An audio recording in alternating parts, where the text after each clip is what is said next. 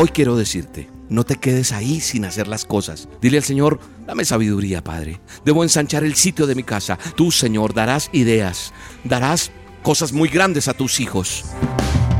La dosis diaria con William Arana. Para que juntos comencemos a vivir. Cuando cuando estaba pequeño viví mucha escasez, mucha situación difícil económicamente, el entorno era bien complicado.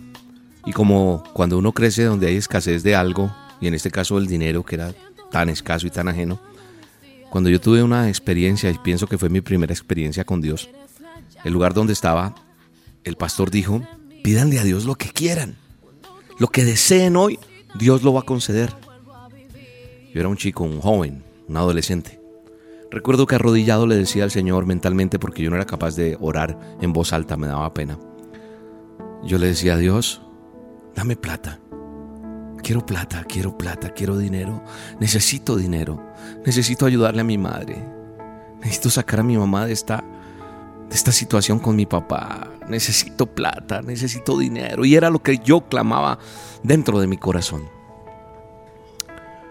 Ese día el pastor me dijo, hijo, no le pidas dinero. Pídele sabiduría. Con la sabiduría vas a adquirir todo. Yo no entendía eso en ese momento, pero después leyendo la Biblia, en Proverbios 4.7 me encuentro con que está un personaje que se llama Salomón, el hombre más sabio en la faz de la tierra. Y él dice eso, sabiduría ante todo, adquiere sabiduría sobre todo lo que posees, y la sabiduría te abrirá muchas puertas y traerá dinero a tu vida tal vez.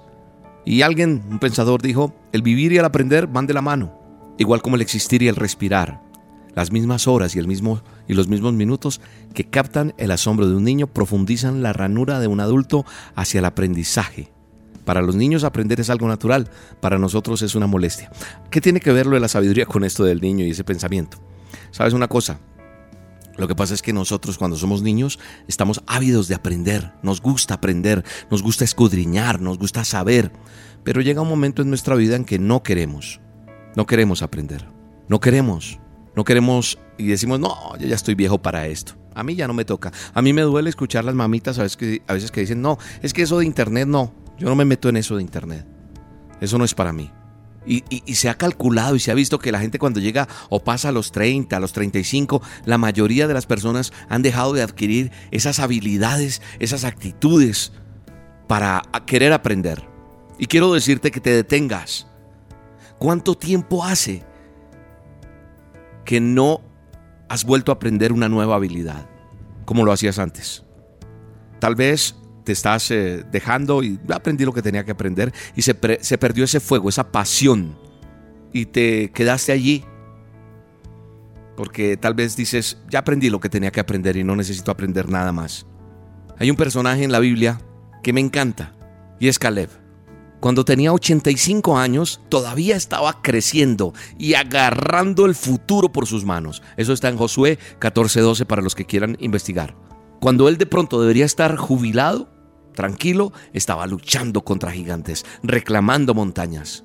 Mientras otros bostezaban, él anhelaba. Cada día desde el amanecer empezaba una nueva aventura para él. No hace mucho me entero de un eh, celador, una persona que trabaja en la celaduría por allá en Medellín, ya sabe más de cuatro idiomas en un puesto que aparentemente, ¿qué hace un pobre celador todo el día? Dirá alguien, alguna vez le escuché a alguien, es que un celador hay parqueado todo el día.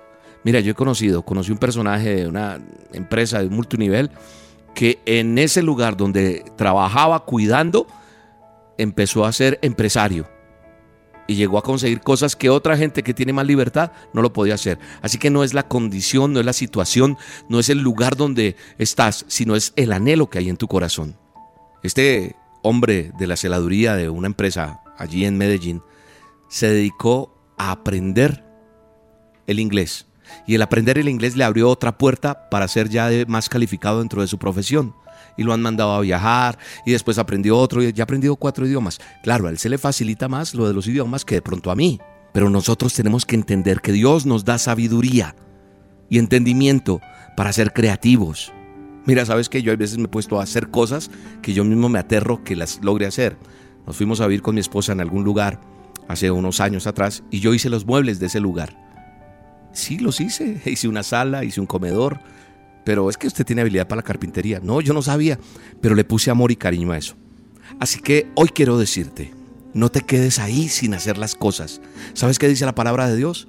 Dice, ensancha el sitio de tu tienda, no seas apocada, no seas apocado. Alarga tus cuerdas y refuerza tus estacas. Ensánchate. Dile al Señor, dame sabiduría, Padre. Enséñame. Debo ensanchar el sitio de mi tienda. Debo ensanchar el sitio de mi casa. No voy a ser más apocado. Voy a ser presto. Anhelo hacer más cosas. Hay veces se pasa el día entero y no sabemos cómo se pasaron las horas. Qué duro se pasó el tiempo rápido, pero dejamos que se pasara y no hice nada más. Dios quiere bendecirte. Padre, gracias por cada oyente. Gracias por esa persona que tiene esa idea. Tú, Señor, darás ideas. Tú, Señor, darás negocios. Tú, Señor, darás cosas muy grandes a tus hijos. Porque tu palabra no se detiene. Tu palabra la escucharán miles y miles miles y miles, fronteras cruzarán más aún y será ensanchado el sitio de nuestra tienda, porque tú, Señor, nos has prometido extendernos a mano derecha y a mano izquierda en el poderoso nombre de Cristo Jesús. Así es, y así lo creo y lo recibo. En el nombre de Jesús, esta palabra es para ti. Que se ha pasado el tiempo y que los años marcan mi voz ha cambiado que no es el mismo mi caminar, que malgasté mi fuerza, que en vanidades la dejé ir. Que diga no a mis sueños, que se ha pasado mi mes de abril, pero dame este monte y con mis fuerzas lo he de tomar.